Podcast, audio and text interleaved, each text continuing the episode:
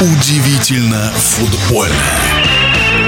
Прошедший чемпионат мира впечатлил не только потрясающим финалом, но и гонорарами, которые получат все сборные. Вот некоторые финансовые выкладки. В эфире футбольный эксперт Александр Ухов. Вы представляете, чемпионы мира аргентинцы, они заработали 52,5 миллиона долларов. Французы всего 30, а хорваты, ставшие третьими, 27, а Марокко за четвертое место 25 миллионов долларов всего-то. На этом чемпионате нет ни одной команды, которая не заработала хотя бы доллар. Ну, это доллар, уж так, если честно. В общем-то, миллионный. Даже те команды, которые не вышли из группы, все равно получат по 9 миллионов долларов. Какая это сумма, я имею в виду сумму, заработанную аргентинцами, достанется игрокам. Все зависит от федерации.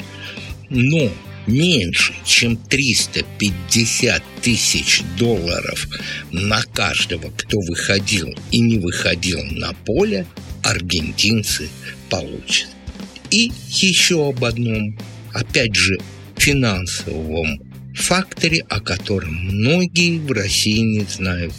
Деньги получат и российские футбольные клубы. И сейчас я вам расскажу, какие. «Зенит» 450 5000 долларов за Ловрены и не удивляйтесь, Азмуна. В тонкости вдаваться не буду, буду экономить время. Динамо 363 тысячи долларов. Гмалё, Шиманский, Варила принесли эти деньги.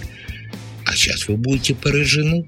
Рубин, который играет в первой лиге, получит 203 тысячи.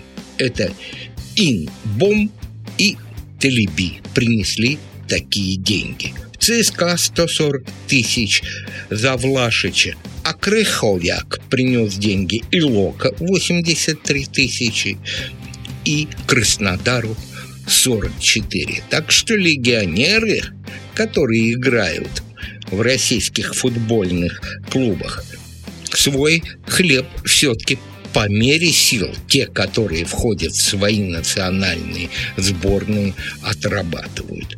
Ну, а сколько заработала ФИФА, спросите вы? Пока еще все до конца не подсчитано. 10 с половиной миллиардов долларов. В нашем эфире был первый вице-президент Федерации спортивных журналистов России Александр Ухов. Удивительно футбольное.